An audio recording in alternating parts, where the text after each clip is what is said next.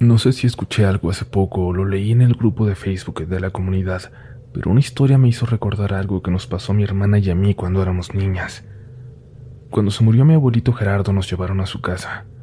Solo lo habíamos visto dos o tres veces en la vida, y yo apenas si me acordaba de él. Para nosotros, nuestro abuelo siempre fue mi tata Benny, el segundo esposo de mi abuela, papá de todos mis tíos. Mi abuelo Gerardo, dicen, no era muy buena persona.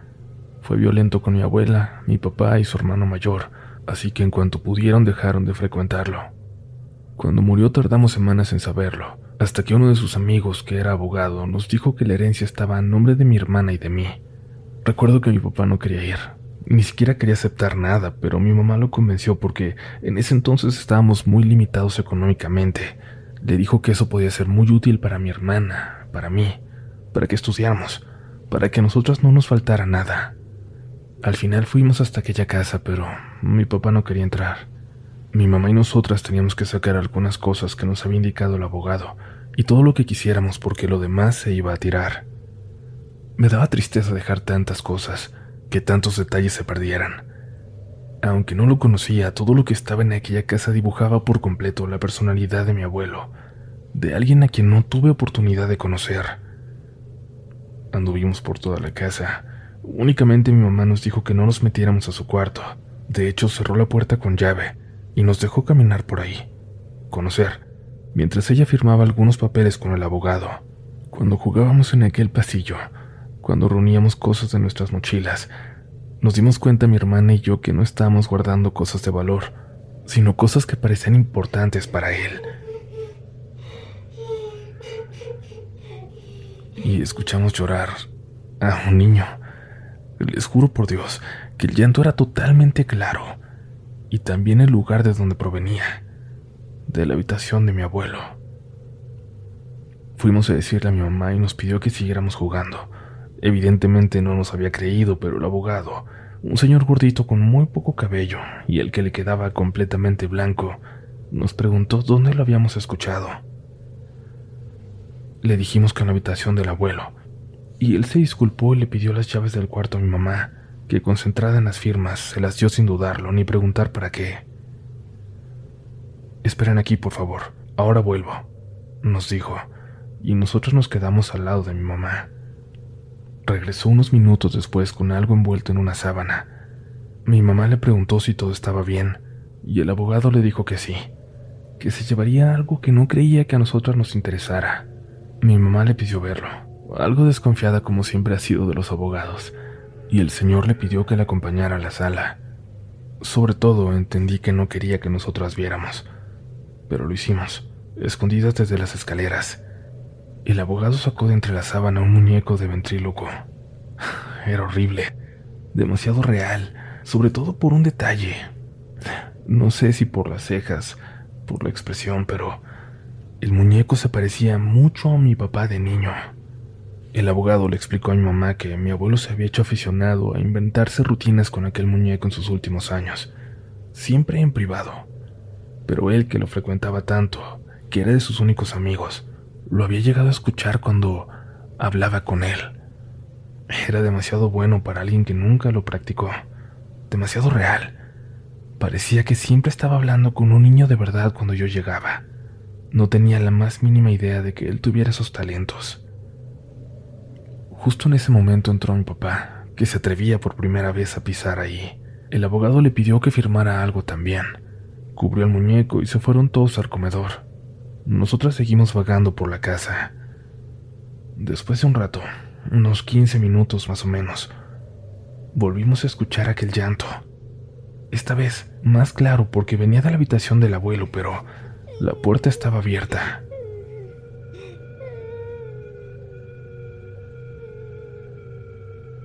No había nadie, y definitivamente no nos quisimos acercar. Al final del pasillo había una puerta pequeñita que daba unas escaleras de metal que bajaban al patio. Por ahí nos salimos y entramos al comedor. El abogado guardó los papeles en un maletín y caminó junto a mi mamá a la sala. La sábana estaba en el piso y no había señales del muñeco. Mi mamá, confundida, dijo que quizás nosotras lo habíamos tomado, y antes de que pudiera buscarnos, de que pudiera decirnos nada, Mi hermana dijo que el muñeco estaría en el cuarto del abuelo. Yo la miré raro porque no se había despegado de mi lado, porque sé que ella no lo había tomado, pero, en efecto, el abogado lo encontró de nueva cuenta ahí dentro, en la mecedora del abuelo. Mi hermana nunca logró explicar cómo supo dónde estaba. De hecho, hoy en día ya casi no se acuerda de aquel suceso. A mí me da mucho miedo, sobre todo porque no lo he podido superar, incluso después de tanto tiempo.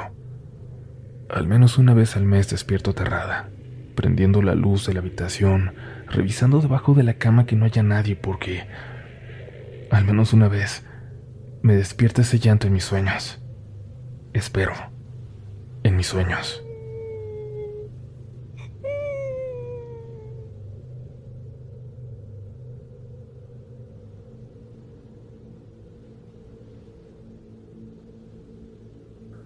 Buenas noches. Desde hace tiempo escucho el podcast y hoy me animé a contarles esta experiencia, bastante rara que se remonta a cuando mi mamá estuvo enferma. Hasta ahora no le encuentro explicación alguna. ¿A ustedes les ha sucedido algo raro antes de la muerte de un ser querido? A mí me pasó con mi madre. Ella estaba muy enferma de cáncer. Prácticamente la internábamos en el hospital cada mes, por dos semanas Así fue desde noviembre de 2016 hasta el primero de julio de 2017, el día en que falleció. Un día antes de que ella se fuera de este mundo, yo estaba a su lado, intentando que cenara algo ya que su estómago ya no soportaba los alimentos. Ya había pasado varios días sin comer prácticamente nada. Esa tarde mis hijos estaban jugando en el patio, el cual es algo grande. Eran las seis de la tarde cuando de pronto los escuché gritar de miedo, de impresión. No sé cómo describirlo. Al escucharles salí corriendo para ver qué les pasaba, y lo primero que vi fue a muchas, muchísimas golondrinas volando alrededor del patio. Era impresionante. Lo hacían como un metro y medio de altura y hacían mucho, mucho ruido. Aquel sonido por alguna razón me heló la sangre. Sentí una presión en mi pecho. Sentí mucho dolor y tristeza. No sabía por qué. Fueron varios minutos en los que dieron vueltas alrededor del patio. Yo las veía desde la puerta que daba hacia allá. No me atreví a salir. Pensaba que chocarían conmigo. Los niños estaban ahí, viéndolas desde abajo, y ellas no dejaban de volar en círculos. Y después, en un momento se fueron. Se fueron todas volando hasta perderse de vista regresamos al lado de mi madre. Los niños iban comentando lo sucedido y ella los escuchó. Solo me dijo, eso que pasó no es bueno, hija. Me iré a morir. Sentí tanta tristeza, tanto miedo de perderla que preferí ya no comentar nada al respecto. Al día siguiente, a la misma hora, exactamente a la misma hora de aquel vuelo de las golondrinas, a las seis de la tarde, ella murió. Quizás ella presintió su muerte. Quizás las golondrinas nos avisaban. Gracias por la atención a mi historia, comunidad.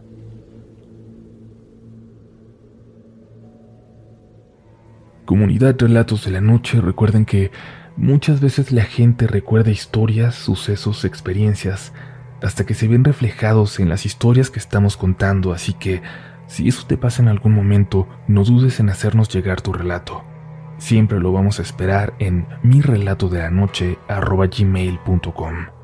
Les recordamos como siempre también nuestras redes sociales para estar en contacto, RDLN oficial. Yo soy Uriel Reyes y a mí me encuentran como arroba upolch prácticamente en cualquier lugar, aunque donde estoy más activo es en Twitter, así que ya saben, será un gusto saludarles por allá.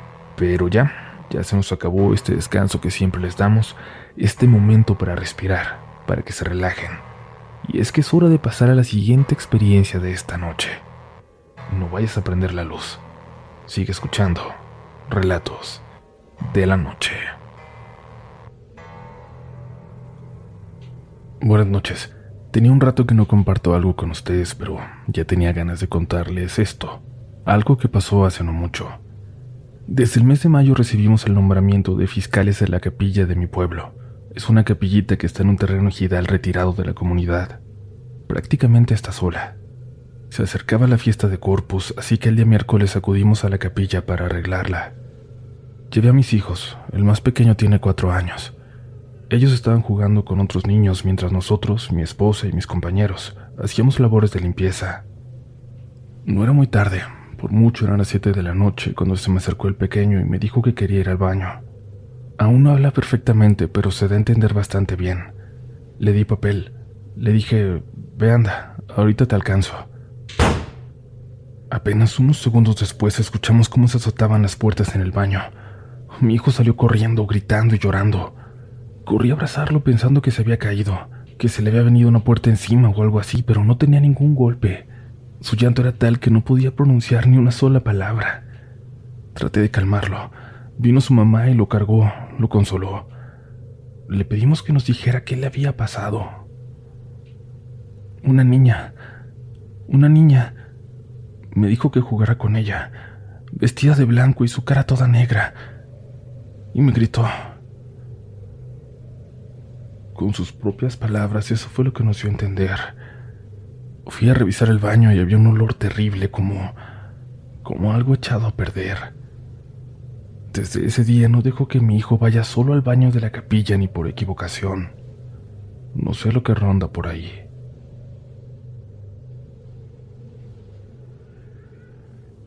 Hola, me llamo Diego. Mi familia y yo somos de Tijuana, Baja California. Tengo dos hermanos mayores y una hermana menor. Y cuando yo tenía aproximadamente siete años nos mudamos a unos departamentos en la colonia Guerrero. Ahí vivían cuatro familias más. Estaba la casa principal en la entrada, donde vivíamos mi familia y yo. Pegado a nosotros un departamento pequeño y dos departamentos de dos pisos en la parte trasera de la propiedad. Mi papá toda su vida trabajó en San Diego, en Estados Unidos, y como vivíamos a diez minutos de la frontera, él cruzaba todos los días. Se levantaba a las dos y media de la mañana para prepararse para irse a trabajar, y mi mamá un poquito más temprano para preparar su ropa y su lonche. Al poco tiempo de vivir ahí, mi mamá comenzó a escuchar ruidos en la cocina y en la sala todas las noches, aunque no había visto nada extraño, nada fuera de lo normal. Pero luego comenzaron a sentirse presencias, presencias abrumadoras que nos acosaron por mucho tiempo. Recuerdo la primera vez que mi mamá, muy asustada, comenzó a pedirnos a cualquiera de mis hermanos o a mí que la acompañáramos a la cocina en las madrugadas, cuando preparaba la comida para mi padre le daba mucho miedo estar sola ahí de repente. Y empezábamos a notar que mi mamá actuaba extraña, aparentemente sin explicación, hasta que por fin se atrevió a decirnos lo que estaba sucediendo. Mi madre miraba a una señora de cabello chino, cano, que pasaba por la ventana de nuestra sala, justo en el patio de la propiedad, siempre viéndose al frente. Decía que se escuchaba cómo caminaba en tacones, pero no coincidían con la velocidad a la que aquella señora se movía. Ella iba lento, muy lento, pero los tacones parecían ir corriendo. Hasta que en una ocasión vio a la señora caminando por la ventana y ésta le dijo, Qué bonito es estar descansando, ¿verdad, mija? Mi mamá se asustó mucho al escucharla hablar por primera vez y todos los perros de la calle comenzaron a ladrar, como si algo estuviera pasando por ahí y quisieran lanzarse a atacarlo. Apenas unos días después la vio de nuevo y de nueva cuenta le habló. A ver, mija, quítate. Déjame pasar. Sin embargo, cuando dijo esto se perdió de vista. Mi mamá solo escuchó la voz al alejarse cuando por fin le contó a mi papá lo que estaba pasando, él no creyó ni una sola palabra. Él era bastante incrédulo de todos estos temas, y lo más raro es que él nunca vio ni escuchó nada, solo nosotros, mi mamá y mis hermanos. Las cosas comenzaron a complicarse cuando notamos que ya no solo nosotros lo veíamos, que no solo nos estaba sucediendo a nosotros. Teníamos un vecino, Juan. Él nos decía que miraba cosas muy extrañas ahí, muy seguido. Cuando platicábamos con él, mis hermanos y yo, lloraba de repente. Lloraba muy asustado y nos decía que ahí había fantasmas que le seguían. Otra de las cosas más terroríficas que ocurrieron fue una madrugada, aproximadamente a las 3 de la mañana. Otro de nuestros vecinos, Eric, que tenía en ese entonces 17 años, estaba parado en la reja de nuestra casa viendo hacia la calle. Mi mamá se había levantado como siempre a preparar el lonche de mi papá y lo vio. Le habló. Eric, ¿qué andas haciendo allá afuera estas horas? Eric le respondió. Estoy esperando a que Sara salga del baño. Se refería a Sara, mi hermana menor que tenía siete años, y al baño de afuera, el que usaba él. Mi mamá le dijo que mi hermana estaba dormida y aunque no lo estuviera, ¿por qué saldría al baño del patio si nuestro baño estaba dentro? Eric, muy confundido, le respondió que no sabía cómo o por qué, pero que la había visto entrar a su baño. Mi mamá salió y le dijo que fueran a ver. Cuando abrieron la puerta no había nadie. Y mi mamá nunca vio tan asustado a Eric, que no entendía lo que acababa de pasar. Él estaba seguro de haber visto a una niña muy parecida a mi hermana entrar ahí. Mi mamá asumió en ese momento que ahí habitaban dos entidades diferentes. déjame pasar. Y también a las visitas les ocurrió. Fueron testigos de la actividad en aquella casa. En una ocasión mi tía Mónica estaba ayudándole a mi mamá a hacer la limpieza. Yo recuerdo muy bien cuando empecé a escuchar los gritos, cuando escuché que alguien corría, y cuando salí de mi cuarto y vi a mi tía salir corriendo del de mis padres. Estaba hiperventilando y finalmente se desmayó. Cuando por fin la pudimos despertar, nos dijo que había visto a una señora en el closet. Al describirla supimos que era la misma, la misma señora que veía a mi madre la misma que ya también habíamos visto nosotros. Ya completamente cansada de la situación, mi mamá le contó a la señora Rosa, la que nos rentaba, de lo que habíamos estado viendo en la casa. Doña Rosa, cuando escuchó la descripción, dijo muy tranquila, Ah, sí, es doña Berta. Mi mamá en shock le preguntó que a quién se refería, y le dijo que era la antigua dueña de esa propiedad, que había muerto años atrás. Vivimos ahí 12 años más. Jamás dejamos de verla, de escuchar cosas extrañas. Mi hermano también vio claramente a la niña, la que se parecía a mi hermana. Se parecía tanto que en una ocasión le empezó a seguir por la casa hasta que iba a entrar a una habitación y se dio cuenta de que no era ella. Todo terminó aparentemente cuando nos fuimos de ahí. Fuimos la última familia que habitó esa casa Actualmente es un picadero y, y solo la habitan los adictos que por ahí se juntan. Yo creo que tengo secuelas de esos años de experiencias, así lo creo. Tengo constantemente pesadillas, parálisis del sueño donde de pronto siento que me despierto y, y me veo ahí, sin poder moverme en alguna habitación de aquella casa. Me aterrorizan aquellos entes. Me ven, se me acercan y el horror no termina hasta que alguien me logra despertar. Parte de mí permanece en ese lugar.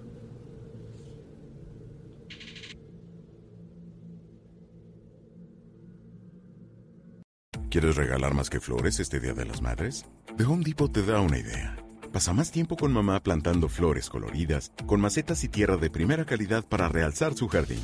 Así sentirá que es su día todos los días. Llévate tierra para macetas Bigoro por solo $8.97 y crece plantas fuertes y saludables dentro y fuera de casa. Recoge en tienda y sigue cultivando más momentos con mamá en The Home Depot. Haces más, logras más. Más detalles en homedepot.com diagonal delivery.